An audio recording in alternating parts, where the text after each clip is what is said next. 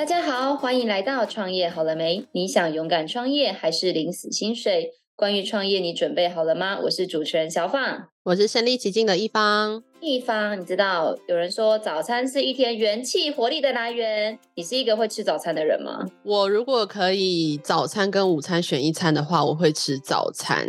这是什么意思呢？就是午餐我们想象可能会是面啊、饭啊这类的，但是我会选择吃吐司类，或是汉堡类，或是蛋饼类，当做我的早餐。我超爱吃早餐的。哇哦，那很适合认识今天的来宾呢，他就是早餐达人，知道 对啊，而且现在其实很流行那种很厚的汉堡，就是精致的汉堡，在台北市有非常多家。所以我真的超好奇，就是你们背后到底是 怎么去研发出来的？好哦，那我们今天先欢迎他出来，然后我再跟你说我是怎么样认识他的。我觉得也是蛮巧妙的缘分。我们现在欢迎今天的来宾是我们 The Toast 的主理人冠维，欢迎冠纬。哦，大家好，我是冠维。一凡，我第一次去他的店里，我就从捷运站出口走出来，然后想说天呐，外面好热，我到底要吃什么？完全就是一个没有食欲，因为外面太阳实在太大了。然后就走着走着就看到一家店，他们家的店就是全部都是那种大的落地。底窗，然后就是超级漂亮。我心里 OS 第一个是，嗯，这是王美店吗？然后我就默默的靠过去，想说，哦，翻一下吃什么？哦，就发现说，就吃一家那种有点美式早餐，然后就心里比较放心，想说美式早餐。再打开 Google 看了一下评价，哎。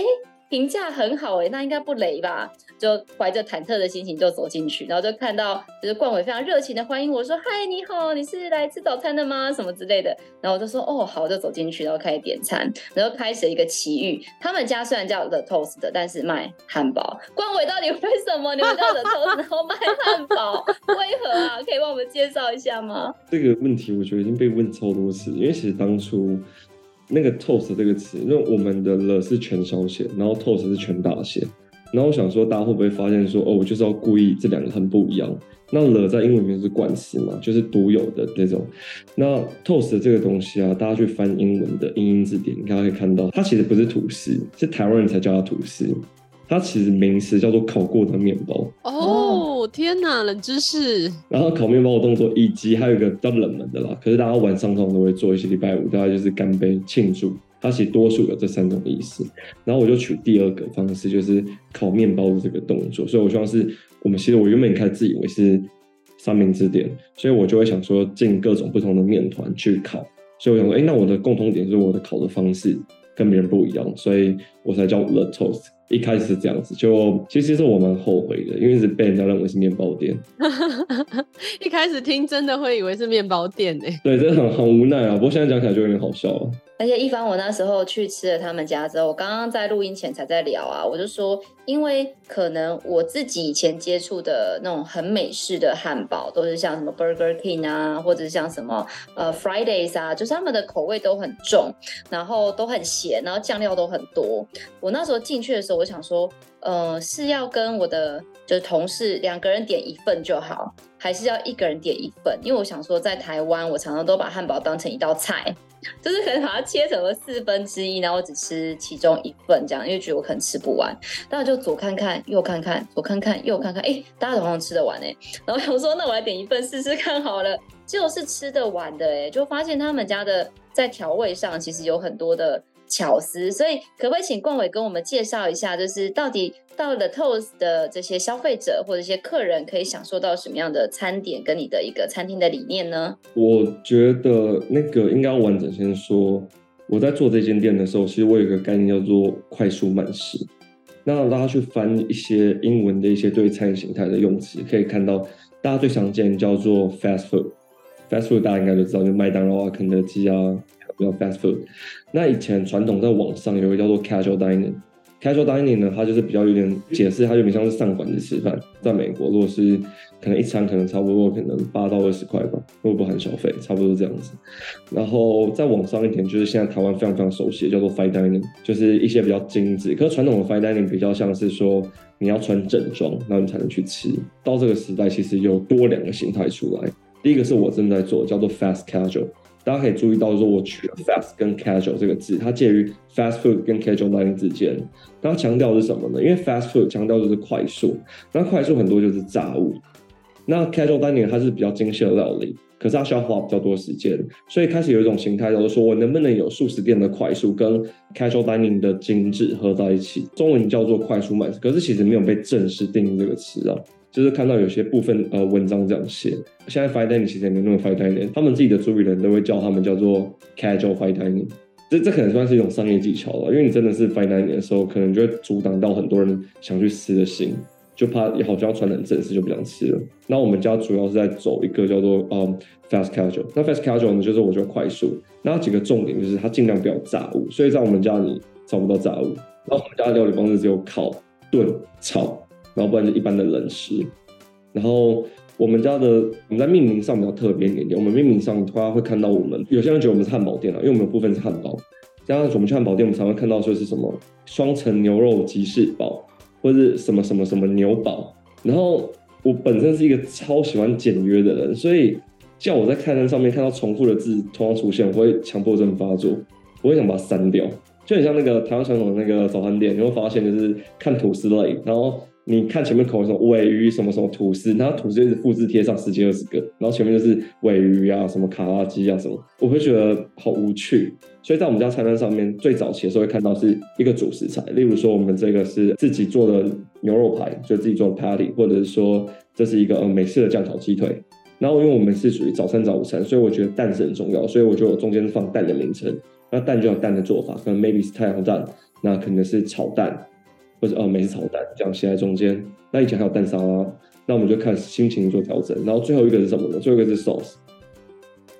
在我们家里面，所有的 sauce 基本上，如果可以的话，都是从最原始的材料做的。例如说，可能从鸡蛋开始，然后慢慢慢慢做成现在的酱料，不管是沙拉的沙拉酱，还是汉堡里面的抹酱。那我觉得这三个东西就是我们从头开始到讲究的。那只有这样吗？其实也没有。因为三明治有一个本体，除了里面的内馅之外，还有它的面团，就是面包。我喜欢说面团，我不太喜欢说面包。那我们家的面包呢，就是请我朋友定制。目前有分了汉堡类跟吐司类。其实汉堡就是属于 burger bun 了，小圆面包了。如果真的要翻比较精准，叫做小圆面包 burger bun。然后另外一个其实应该叫 white bread。那其他口感比较像生吐司，所以其实我一直找不到应该用什么英文，所以其实我这边也困惑了，因为真的。很难，因为我之后可能会想要说，还有其他面呢，像可颂啊，可颂其实可以啊，或者像英式的 muffin，它其实都是很适合夹在里面的。那我觉得他们的共同点是，我很喜欢拿那个发酵奶油去烤，因为我觉得发酵奶油的那个香气特别特别的重。所以从每一个 part，可能我讲的很有点琐碎，可是可能想要跟你们说，刚那个中访说有什么精神在里面吗？就是 fast casual，就是你每一个细节，你都是用到餐厅等级的食材跟关注度。可是你在流程上如果设计要出餐是快速，因为你是是一个 brunch，说实话，你就会估计说你跟朋友吃一个半小时，一一定不会有错，除非你你真的太奇怪，你觉得说吃一个小时，那应该是一进去马上就出来了，这应该是没有人这样吃啊，真的应该是没有人这样吃。可是，在我们家你进去出来一个小时，我觉得是 OK 的。可是你会觉得吃到比较好。我有一个朋友，他其实说了一句话，有点嚣张，可是我还蛮认同他，反正他收入高嘛，他就说。我有钱，为什么我只能吃麦当劳？因为他觉得他赶时间。可是他说你要我花呃二三十没坐下来吃，OK 啊。可是我没时间，他时间比你还贵，所以他就一直很喜欢这种形态。就是你之前有聊天的时候有聊过，然后也是算是开这间店的一个契机，对吧？这样子有什么问题我想问我吗？哇，这样听起来，冠伟，你刚刚讲了超多什么食材怎么做啊，面包怎么挑啊，然后蛋要什么形式啊？听起来你是厨师背景吗？为什么你会呃对这些食材这么了解，超厉害的？没有没有，太夸张了。如果真的餐饮背景听到我这些讲很粗浅，真的真 是吗？很棒，因为其实我不是餐饮背景的人，然后我我自己的人目前都让我觉得比较特别一点。我也觉得我一直在可以用很正面的角度看，也可以很负面的角度看，就是。我是念阳明大学，那现在变成合并了，变成阳明交通大学。哦，对，我是阳明的学生，所以其实我不喜欢阳明交通大学这个词。我知道很多人去赞这个，可是我觉得 OK，我就是阳明的。OK，那阳明本身是医学的大学，那我念的是医学工程。我们实验室在做的是那个标靶药物啊。那有家里如果有亲戚、有朋友有癌症的，大家就知道什么是标靶药物。我在做的是剂型开发。然后那时候研究所，然后念到一半，那时候的前女友她就已经创业了，她那时候经营到她就是。管不动员工，很常在哭，然后我就放不下，我就会去帮忙，然后帮帮助心得，然后就把以前在美国的 model 就慢慢的带进来，我也不知道为什么就这样做了六七年了，就做到现在。对，他当时的创业是餐饮的吗？我没有，我前女友是哲学系，可是他们家是做餐饮，他们家是那种传统早餐店网上的，其实算加盟，没有像什么 Q Burger 啊，或者是美而美这么大，他大概再小一点点，他们也是算是做加盟的。可是后来他父亲没有认真在做。因为父亲太直人了，他父亲是一个非常非常直人。我从他身上学到非常非常多，他只想要重视说东西要多用多好或者怎么样。然后公司里面几乎没有业务，他完全没有去推加盟，他只想说我东西要好，客人就会过来，算是比较早期一点的那种匠人的思维哦。可是我觉得对我来说受益蛮大，这可能可以回答，就是说一方说为什么我很在意那个食材。我觉得可能就是跟那个当初前女友的父亲聊天，然后整个被影响。说算你分手，所以我觉得我还是很谢谢他。那冠伟就是之前在跟你聊的时候啊，因为我就说，哎、我们的节目叫做《创业好了没》，然后你知道，一方冠伟第一个跟我说，可是我想要一开始就分享，叫大家都不要创业，为什么？为什么会是这个？他说，你就不要先问我那个细节，你可以先问我结论。那为什么冠伟你会出现这个叫大家不要创业的结论啊？其实我认真想啊，就是大家创业的目的啊，我觉得大家朋友圈这样，大家朋友圈其实创业都是想说要。时间自主，想要多一点收入，大概是这一种。可是，在餐饮业里面，其实它的本质都还是牵涉到你的可支配资源。我觉得餐饮，我应该要这样强调，餐饮创业不是一个我很推荐的路。假如说你今天你开间店好了，以我店平就大概三十平，你这样子装修含设备，我觉得应该是三百到五百万，当中的差额就是决定你的等级。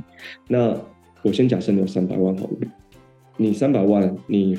这间店开五年，你可能才会打平。我不考虑清楚，我说的是额外的 profit，你可能才会慢慢打平。大家可以去看一下现在产业的利润，我应该没有说谎。其他我另外赚到的，我可以跟你们说，那绝对都是少数中的少数，那真的是有点靠运气的。可是，一般来说不可能。可是放五年，当然我在买股票就会知道，那我不如买这三百万去买 ETF，一支算三万，我可以买一百只。那我们之前的淡如姐，她就有说过，你这辈子呢，只要存到四百只，你大概在五六十岁的时候，国家不要保，你大概就财富自由了。对，为什么要做这种不划算？所以不是说真的不推荐创业，而是我想要问说，如果你要做餐饮创业，你是真的对餐饮有热情吗？因为我觉得热情是无价。就像那时候我跟中锋讲，就是我很喜欢说的一个理论。我因为我朋友身边很多就想加盟，我想创业，我就问他们一句话，我就问他们说。你以后想在你的墓志铭上面写上这一段，你觉得很酷、超帅，那你就去做，我不会阻止你。可是你觉得还好，我觉得我想要赚钱，我算请离开，我不要害你，因为是我朋友，所以我是这样说。你刚刚是讲到说创业是可能非常难回本赚钱的话，就是另外一块就是可能几率很少的一个部分了。那为什么当时就是您在呃上一间就是前女友的那家店？经营帮忙之后，为什么会还想要再创另外一家？是因为当时有看到什么样的契机，或者是呃有什么样的一个市场机会吗？我觉得当时算是一个比较不理性的。虽然我们目前这个 podcast 主要是跟他说创业，就是我们也可以怎么做，我觉得会比较好。不过我觉得这边我也分享一个负面教材给大家好了。当时就是 我觉得我那时候是非常非常的情绪在做事情。你说有没有看到？当时我自己也觉得有看到，因为我觉得我有能力，我觉得可以再做起来。因为我是从三重换到板桥，所以我也觉得说，哎、板桥我也可以再做。那和当时比较多情感层面，是因为有些员工跟我离开，我就有个社会责任。你不能说他相信你，然后觉得跟你走会有发展，然后你就觉得说完全放掉。可是认真来说，那时候的自己其实情绪面跟心灵层面没有那么的健全。其实，在下判断上，我觉得很容易失准。所以我觉得大家如果要做任何的。决策或是很重大决策的时候，我觉得请让自己冷静两三个月再做决定。我觉得创业这件事情也是一样，如果两三个月之后还是一样，你每天思考还是一样，我觉得再做那也不迟，反正人生很长。所以当时你说我看到什么吗？我当时比较算是比较自负，我自己我有能力，我觉得我可以继续做。可是真的有看到什么吗？我觉得并没有，就是像大家说的，就是很。哦，分析出什么什么客群啊，怎样怎样怎样的，这就是完全完全是一个负面教材。所以，嗯，我觉得奉劝就是各位就是创业的，其实我那算是负面的情绪去推动我去做这件事情。那所谓情绪推动，我觉得跟大家分享一下，不要因为过于喜悦的情绪去推动去做事情。例如说，哇，我觉得创业好兴奋哦，我觉得是老板好兴奋哦，所以我觉得我想要去做。请也让自己先冷静两三个月。我看一下，花个十到二十万去国外一个月，冷静一下，都会觉得获益匪浅。认真，完全完全没在骗你。那现在的你会觉得你的墓志铭还是想要刻一个字，就是我开了一家早餐店吗？我蛮喜欢这个问题的。原本不想用，原本觉得这是一个很羞耻的东西哦，因为我是一个非常非常重感情的人，而因为那段感情十二年，所以分手。然后可能说到这边，很多人都吓死，就十二年，别人说婚姻还长，真的。后来再开这一间，然后我觉得这一间当然有我遇到的困难或怎么样，所以一开始我觉得其实很挫折，因为我觉得这间店的存在好像象征着我就是某一段感情的失败。当然有人讲到感情这边了，可是我就觉得。我死都不想，我觉得这是我人生的黑历史。然后因为我三十多岁，然后就觉得说，哇，好羡慕大家，那种在外面上班的三十多岁都已经高阶主管了，不用像我这样烦东烦西，然后还负债一大堆。那时候我一度是这样想，不过现在我觉得我在跟大家分享，就是说我自己心境的成长，包括对员工内，然后我跟他们分享我自己的故事，我发现我好像有帮到一些人，甚至有一些，因为我自己也会认识一些一样是开店创业的人，他们一样面临类似的问题。然后我觉得我好像开始可以给他们一些提点或是一些分享，不敢说教了和分享。我觉得我好像慢慢的能够帮人家从心灵上面走上。也许我早副业了，就是你知道做这种咨商师啊，类似之类的这样子。也许我真的就创业了，就往这边走这样，然后走一个我觉得哎我喜欢的东西，不是餐饮的。就我们这个标题就换了。那冠伟既然已经你知道走了餐饮这条路，感觉你看你也走了六年，然后像我身为一个客人，我就觉得哎这个。很不错，就是我会想要再去，或是推荐给朋友的店，所以才会邀请来当我的来宾嘛。那就是 so far 就感觉你这家店经营的很成功，然后你会对自己的店。因为你刚刚讲开一家餐厅并不容易，那现在你已经有一家成功的店，那你会想要像别的店开像什么加盟啊，或者是会有想要什么，像很多人就会做什么商品化啊、什么配送啊之类的。那你像对于 The Toast 这个品牌，你未来会有什么样的想法或规划吗？我曾经做餐饮业的时候，我跟中广想的一模一样。我觉得餐饮品牌的输入，我认真思考。第一个，你是同一系品牌的话，你可以在你的品牌做周边。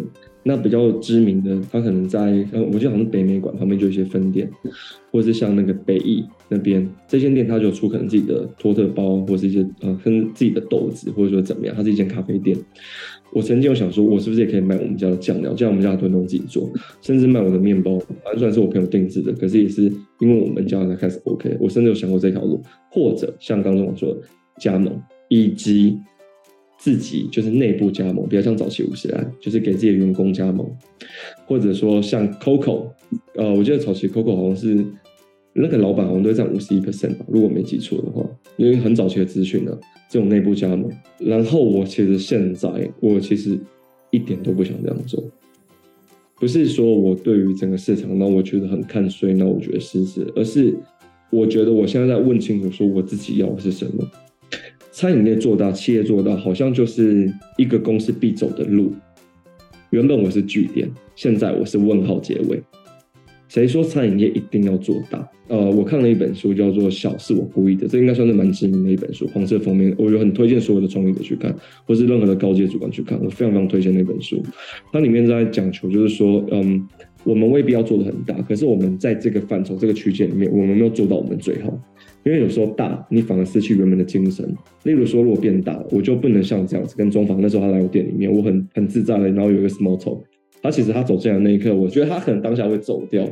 然后我那时候就第一句是问他说：“他问到内用外带。”然后他说：“哦，内用。”或者我们看一下，我记得他讲这个。你知道他的表情就是充满问号，他一副就是你，他都没有很相信你，所以我就只好很诚恳的。装作诚恳的，他应该觉得很奇怪，为什么他才刚来，我就讲那么多理念或者怎么样？因为要讲这种 hook，就要吊住他，就是说快速慢食的概念是什么？为什么要做这种形态？为什么我也不知道，算是一个餐饮直觉吧。就是我一看到他，我就觉得我需要讲这个，我才可以吊住这个客人。可是，OK，这是烦你的事情。可是我做大了，拜托我自己又不能被复制，我怎么让我的员工这样做？就包括最知名的 Shake Shack Burger 啊，那老板他其实也很喜欢做这种 small talk，他很在意这种客人跟店家之间的交流，而且包括这个员工里面，可是他自己也承认，他说其实企业过做大之后，他也做不到这件事情。可是我最喜欢的就是这个这个点。哎、我觉得我很认同诶、因为像。我第一次去，真的就是我一直很困惑，就我刚刚讲我的，你看我的心境就是，嗯，这是一家王美店吗？呃，王美店会不会很雷？在卖什么？哦，卖汉堡，那好吃吗？然后因为你知道吗，我的跟我一起吃饭的那个女生，就是我同事，她是一个非常挑食的人。就他会跟你说，我不要吃早餐店，我不要吃这个，我不要吃那个，一堆食材都不吃，所以我就要先看一下说，哦，这是什么？问一下说，哎，你要吃吗？哦，早餐店不要，哦，不是，它是汉堡店哦，所以就是很多人纠结。然后也是因为你那时候来跟我打招呼，那我就觉得说，哎，这个店里的氛围很好，哎，然后就是人都很 nice，因为我觉得你去吃饭，就像刚刚讲的，就是我们吃饭就是除了要吃饱之外，也是因为平常大家工作很忙嘛，当然希望午餐可以坐下来好好吃一顿饭。那我们不要求要多美味，但起码不要难吃，所以就会很怕新的店会踩雷，然后就觉得好的服务的氛围呀、啊，还有整个气氛，他们店里都是超好的，所以我们后来就走进去，然后有一个很棒的体验这样子。然后我确实也觉得，因为像你刚刚说的那个 Shake Shake，就是我们这次去新加坡有去他们的店里体验，因为是很有名的汉堡店嘛，都觉得都到了新加坡，怎么可以不吃 Shake Shake 呢？对，可是就像你刚刚说的，他们其实也毕竟可能到了一个商品化的程度。就是品牌化，所以即使让你氛围体验很好，可是就少了一点人与人之间的那种热情。因为这个就讲到餐饮，就话比较多一点。就像最近我们在辅导马祖做餐饮啊，那他们就有一个议题是说，台湾现在不是很多都是扫那个 QR code 就可以点餐。然后他们就一直有一个议题说，哦，那马祖人手很少啊，那我们是不是就让马祖的餐厅可以引进这个系统？可是我个人啊，那当然每个立场不同嘛。我自己的个人立场就是我没有这么赞成，因为我都觉得你都到了一个很特别的地方，你马祖你也不是天天去，那或者是你到一个很 special 的地方，当然就希望有一个老板跟你介绍说，哦，什么叫佛手，不然就看到菜单上佛手两个字，想说这是什么东西呀？但如果人跟你说，哦，这是我马祖很特别食材哦，这个大海就是马祖的冰箱，这个是每天渔民去海边捡来的，所以还不是要吃就吃得到的呢。所以我就觉得，就像刚才冠伟分享的，我觉得这个就是呃小，但是小不一定不好，小可能就代表的我很精致，或者是我很周到，或者是像日本人，就像你刚刚讲，你很喜欢日餐，日本就是一种款待的这种。态度，其实我都觉得这个是可能到公司大到一个程度，可能就比较难做到的地方。所以你刚刚讲的，就是让我很有共鸣。我们这种你觉得有温度的这种服务啊，他连我自己在跟我的员工在带，他们也都很受挫，就会觉得说，他为什么上次这样可以，为什么这次不行？那为什么这次又要讲这个？这样不会不礼貌吗？等等的那个东西，就是来自于日文说的读空气，或者中文说的察言观色，那真的太细节了。就是人与人的互动，我甚至我为了要让他们觉得有趣，我很喜欢把我很喜欢在跟他们讲这个东西的时候，我喜欢把它带入感情，因为我们店里几乎都是女生，然后就带入就是说，哎，你怎么看一个男生，或是男生怎么看一个女生？因为我觉得互动是一模一样的，所以我就要用这种理论，然后再跟他们讲说，你们要怎么去观察客人，然后讲出觉得有趣的话，或是他浅显易懂的东西。所以餐饮其实可以触类旁通蛮多事情啊，我觉得这可能我会写在墓志铭上。哎，蛮好奇你刚刚讲这么细节，就是说，就是员工要怎么面对，就是你们的就是客人，这这样是说他在点餐的时候会怎么样去推荐吗？还是说会在什么样的时刻说什么样的话？可以跟我们举例一下吗？我讲一个很公式的东西好了，可是我自己也不会完全照做，就是嗯，我会喜欢先问他们一个点，因为教妹妹他们嘛。那差十几岁，那你要让他们觉得有趣。我喜欢第一句话就问他们说：“你看得出谁是有钱人，谁不是有钱人吗？”他们就先愣住。他说：“哦，我看他穿什么衣服啊。”我说：“最好啊，你视力那么好。”我说：“我知道有些人有能力，一下看就说那是铂金包或者怎样。”我说：“不好意思，我看不出来，就是我只能远远的我就看，或者说他走近的时候，他包包放桌上，我哪知道？衣服我也不是每次都看到 logo 啊，不是每个包包都跟 LV 一样那么显眼这样子。”那他们就说：“那要怎么看？”我说：“重点不是说他是有钱或是没钱，重点是他大概是偏哪一种。例如点餐的时候呢，如果这个女生在我面前，她很瘦，然后呢，她看起来是有在健身，有化妆，打理得很好，然后可能有露出身材或者是怎么样的。我说这种女生呢，她如果选我们家的饮料的时候，她不知道说可以选无糖的，你一定要提醒她，即使我们菜单上面已经有写，可他没注意到。”我还是会补这句话。现在多数人喝咖啡啦，有六七成以上都习惯喝无糖了。不喝特调的话，单纯就喝无糖。不过还是很多人怕，就是店家加糖，尤其是在早餐、早午餐里面，所以我就会很不自觉的会说，咖啡一定无糖嘛，对吧？就是要去猜客人可能想要什么，或者说像我刚刚说 Macy 的客人比较在意自己仪容的，大叔也是比较干净的，这种比较偏有钱人思维，他们其实没有很在意这东西到底多好吃，可是他们要知道这个东西至少卫生且健康。所以就会推他沙拉菜比较多的，以及低糖的，还有少碳水的东西，就很芭乐啊，其实。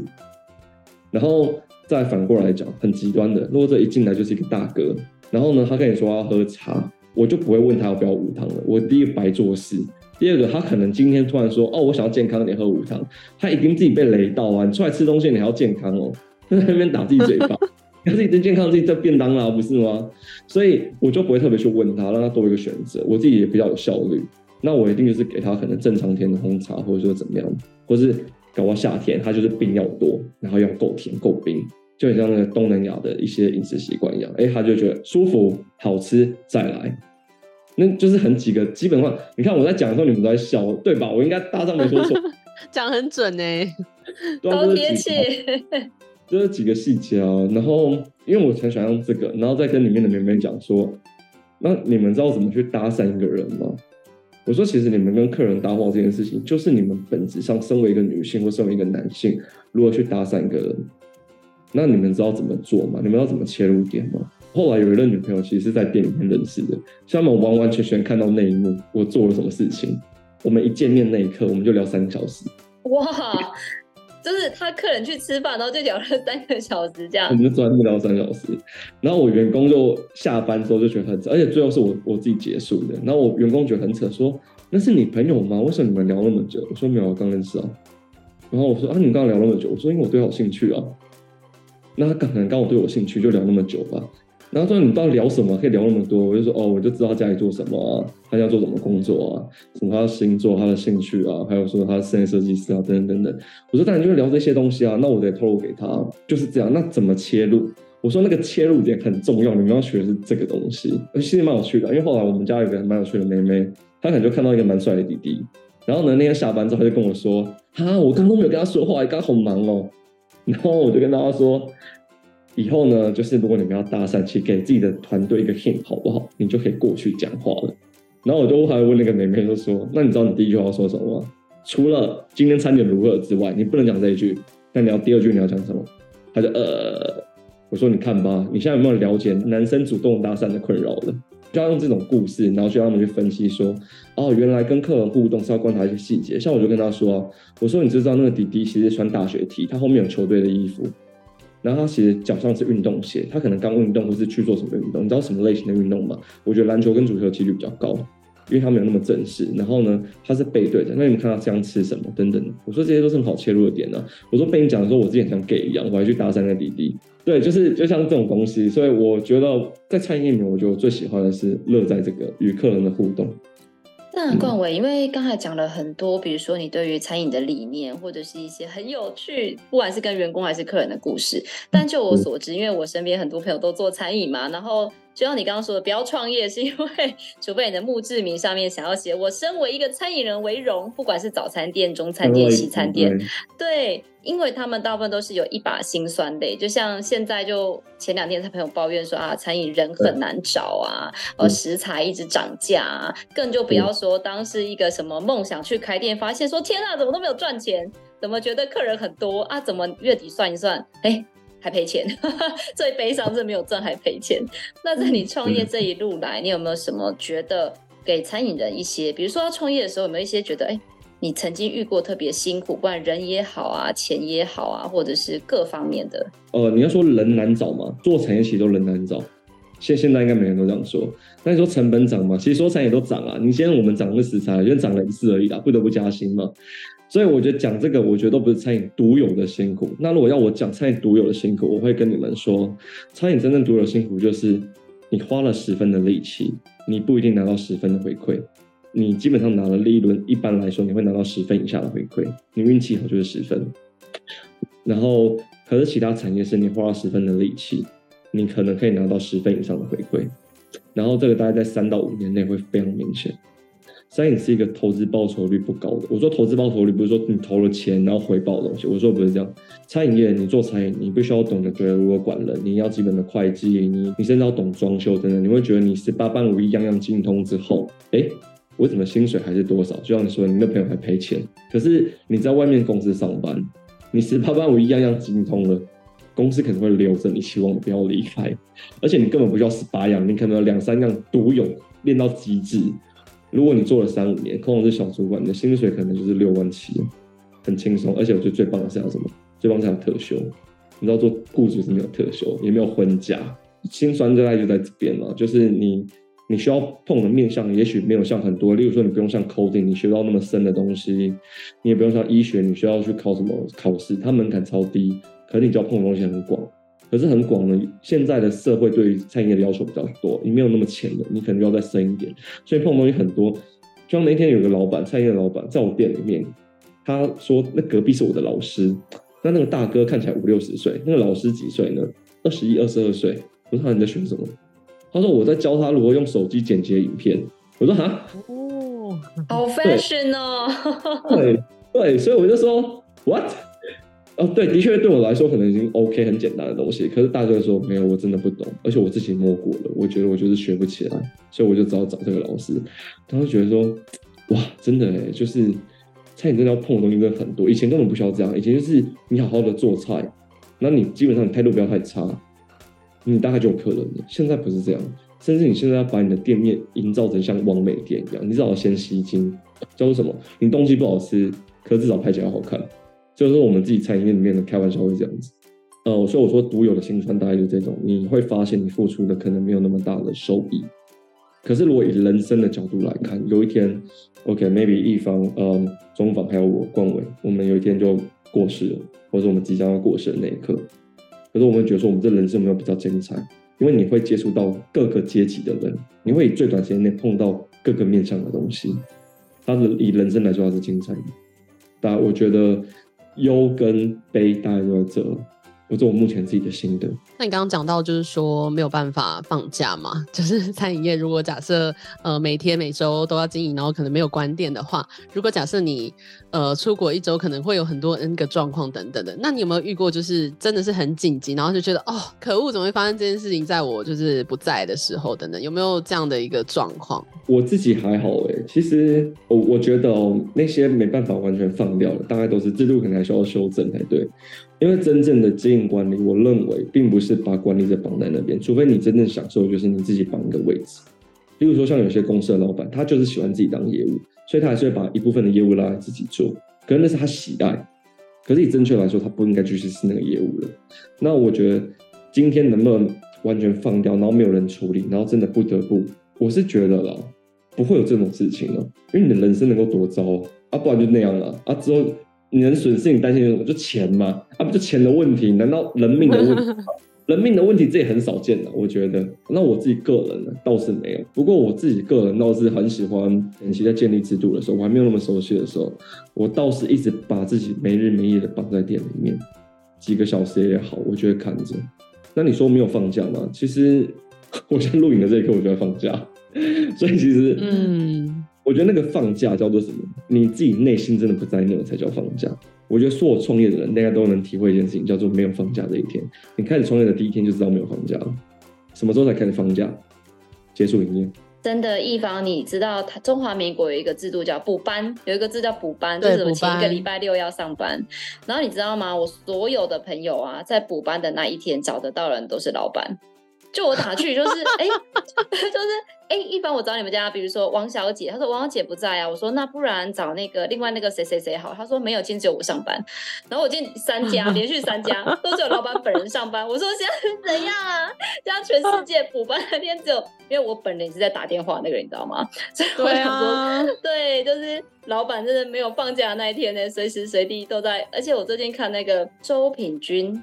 就是不是一个很有名的网络创业家，光宗卓一那个，对对 对，然后最近就是在他去泰国嘛，带女儿去，然后最近就一系列照片很可爱，就是周平就是说老老板出国原来是这样，就上面一张照片说你们以为的老板出国就穿的很美啊，然后拍完美照，然后下面说实际上的老板出国只是换个地方工作，有看到他在使用电脑啊什么的画面。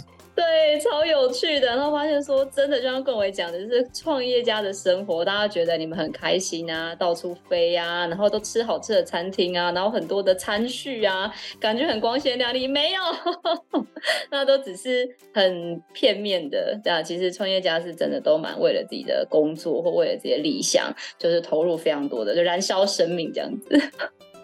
那冠伟有一件事情很想要请教你，因为像你刚刚说的，你觉得。呃，小是你故意的，但是就我所知，我几次虽然没有走进去，但经过你的店，里面都是生意都蛮好，那不知道你对于就是因为像就是你刚刚说的嘛，一家餐厅最重要的是要有人流，要有客人，就是才有办法持续营运。那你对于你自己的店面的行销是怎么做的呢？可以跟我们分享一下吗？哦，说到这个，我自己就蛮汗颜的，因为其实我真的不是一个很会做行销的人。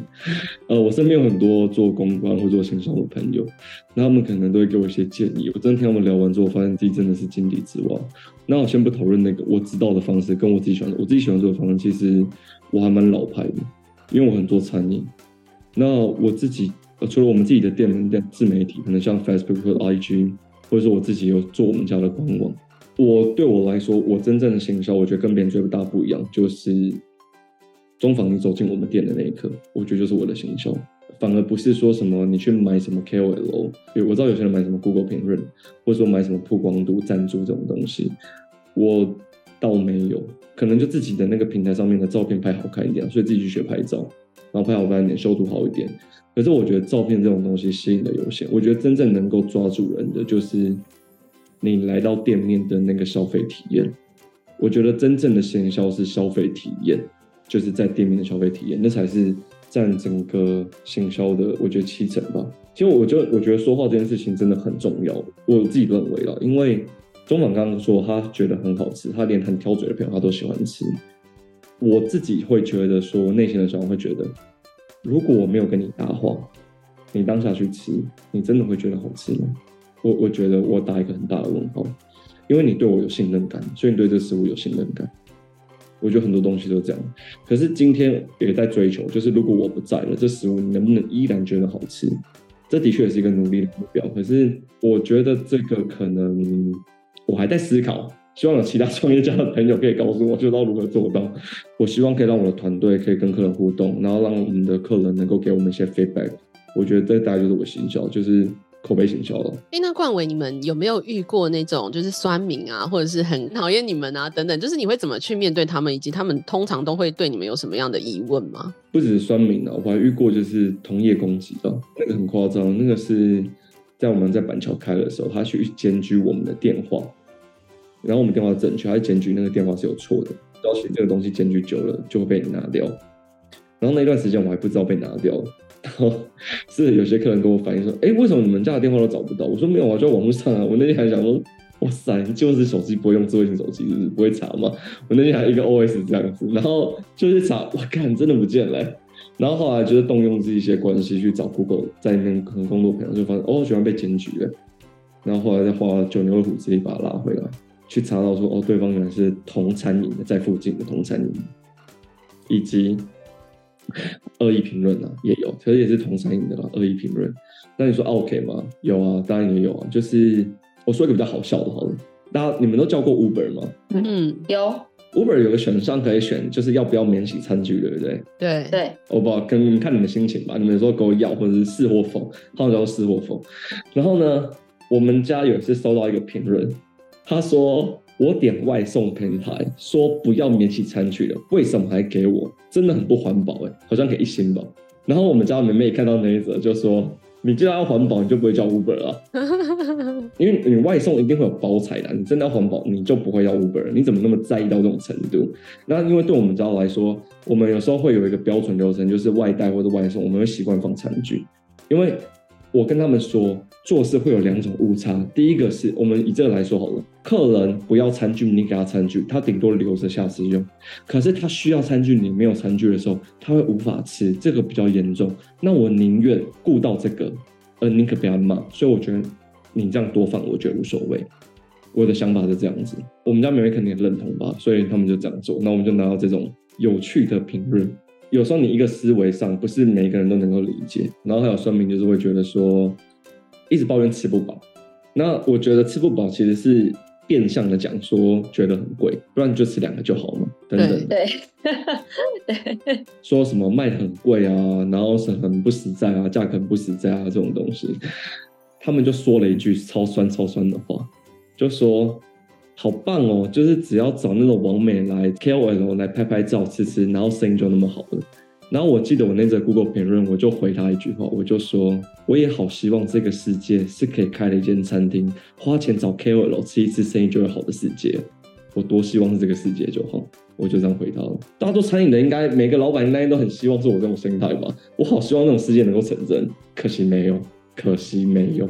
大概就是遇到那种很酸的，他会讲这种吧。那我自己也会很直接回了，我也不会想呛你，我只会想跟讲这种你逻辑上我觉得比较有趣的地方啊。然后我喜欢戳那个点，我觉得蛮有智慧的，而且像我自己啦，虽然我都会看 Google 评论，可是我是那种得一星两星的，我还是会去看一下，说，哎，比如说你想要了解说，哎，真的很难吃吗？还是比如说。服务生态度很差吗？还是什么有蟑螂啊？然后通常看到这种老板有回的，我就会说哦好，那可能就是同业攻击或什么之类的。可能因为我自己也是跟餐饮相关，所以我觉得对于这种就觉得蛮有感受的。那你比较善良，我觉得是你比较善良。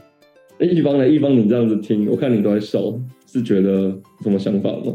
我不知道，就是端明的想法都很特别啦，然后要面对这些人就觉得很蛮，真的是蛮麻烦。可是还好，我觉得每次在聊这件事情，不管是产业的还是其他产业的，你们也会有遇到一些 OK。那当下其实大家都会非常的就是 upset，然后或者怎么样。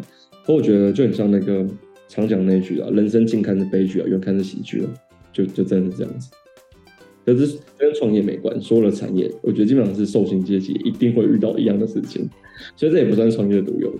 好，那最后想要问一下冠伟，就是对于想要就是赴死加入餐饮行业的这些朋友们，你有什么样的建议要可以给他们呢？如果你真的只是想要赚钱，然后你想要尝试试水温，你就真的觉得我只想要当老板，我也觉得不排斥你。你先尝试成本低的，因为通常能创业大概都三十几岁，你通常有一点积蓄才会做，先做饮料店类型的。它的毛利比较高，然后你先试试看你的体力跟你的作息能不能符合。你有想要跨进来的话，我也要跟你说，能独资就独资，尽量不要合伙。人多嘴杂，那真的是很多东西都是一山不容二虎。再好的朋友，就是因为有金钱然后决裂，就绝对不要做。然后最后最后一件事情就是，你真的要进去的话，请跟已经创业六七年以上的人多聊天。任何店家都可以，他会给你真正就是创业的人的心得，而不是去找那个什么内湖或者什么世贸这种加盟展吗？拜拜托，真的真的不要去。有一次我前辈就是跟我一起去，那是我第一次去加盟展，他说了一句话，他说：“让我们来看看这些大骗子跟小骗子们。”嗯，他就是先跟我引荐的时候，他的开头想讲这些，那我就很有感触啊。尤其我进来这个产业，其实我也认识了一些知名加盟的大老板们。那也知道他们赚钱的脉络是怎么样，其中有一句话我还蛮认同的，或是我也蛮惊讶，他居然很诚实的跟我说：“你知道台湾很多富二代吗？但你知道台湾很多富二代的爸妈都很担心小孩子没工作吗？这就是我们的商机。”他回答我这样子。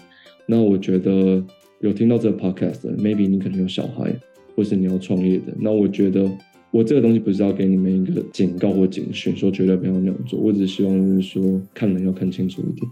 不然这笔钱餐饮业就是回收很慢。我在一开始就已经讲过，不然你会觉得人生过得很痛苦。哇，一方就是我觉得今天冠伟跟我们分享了很多，你知道，因为我们平常来宾都会讲很多比较多理想啊，或者是一些故事。我觉得今天冠伟跟我们分享了很多做生意很真实，哎，就是让我觉得哦，对啊，讲出我不敢讲的话呢。非常非常感谢冠伟的分享，好像听起来就是呃，叫大家不要进来啊。我觉得真实的东西大家要听一听，真的，因为创业真的不是一个很理性的东西，创业它其实蛮感性的。他的感性跟理性交杂的。我觉得或许你们之前能找的来宾太多，很多理想抱负了，那个也是一部分的我。可是这一部分的东西不是很多人都愿意揭露，那我也希望分享给你们的听众。我希望整体对你们听众来说是最有帮助。我我的想法是这样子。好，非常感谢冠伟，因为我觉得今天冠伟分享很多，不管是他很真实的这个创业故事，还有他对于很棒的，就是刚刚讲的理想那个部分，对于他的餐点的理念啊，餐厅经营的理念，然后也分享很透彻，就是关于他自己对于餐饮产业的看法，或他一路上对于创业的大大小小的事情，好的不好的，我觉得都给我们很多的提醒。那我自己的墓志铭呢，我觉得如果有一天我在工作这个部分，我写我是一个创业家，我觉得这个墓志铭应该是我本人。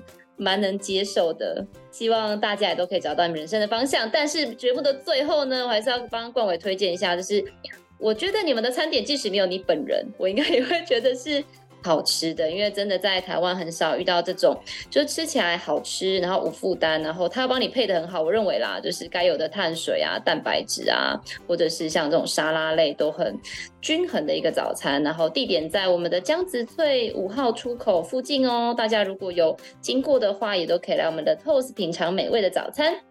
好，那当然我们也会把那个 The Toast 相关的资讯放在下方的资讯栏，有想要来体验或者想要跟我们冠威交朋友，或者是谈合作的，大家都可以跟他联络喽。好，如果喜欢的节目，也别忘了给我们五星好评加分享哦。创业好了没？我们下次见喽，拜拜，拜拜，哦，拜拜。